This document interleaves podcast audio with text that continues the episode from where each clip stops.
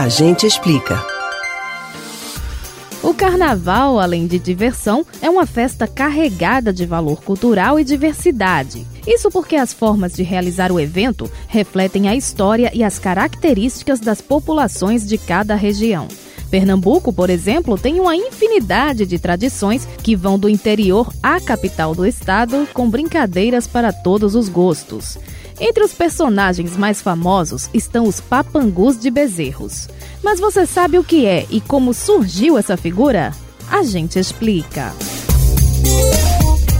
Levando diversão para os adultos e susto para algumas crianças, os papangus são uma tradição centenária. De acordo com pesquisadores, a brincadeira surgiu no século XIX, no município de Bezerros, agreste pernambucano. No Brasil da época, os três dias que antecedem a quaresma eram dedicados a uma celebração chamada Intrudo, que depois foi substituída pelo carnaval. Dessas festas remontam recreações feitas até hoje, como os papangus.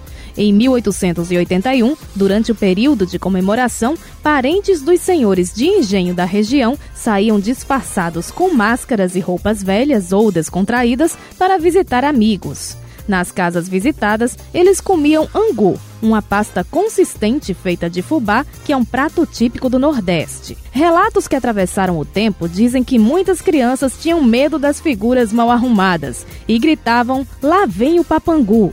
A tradição popular conta várias versões sobre a origem do personagem.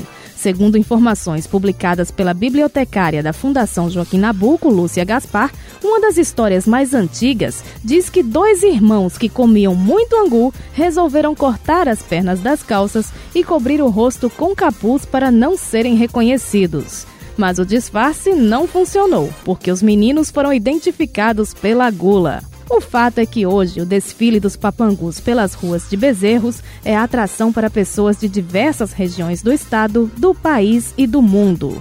Os foliões confeccionam suas máscaras e fantasias com antecedência, meio que às escondidas, sem levantar suspeitas. Assim, nos dias de carnaval, podem brincar sem serem reconhecidos. As máscaras, que na origem eram produzidas com a fruta conhecida como cabaça, evoluíram com o tempo. Depois de já terem sido feitas com fronha de travesseiro, papel colé e outros materiais mais simples, hoje são geralmente elaboradas em papel machê, com cores vibrantes e desenhos que prendem a atenção dos outros foliões. Quanto ao angu, ele continua fazendo parte da festa e é servido pelos moradores locais aos brincantes encapuzados. Você pode ouvir novamente o conteúdo deste ou outros A Gente Explica no site da Rádio Jornal ou nos principais aplicativos de podcast: Spotify, Deezer, Google e Apple Podcasts. Betânia Ribeiro para o Rádio Livre.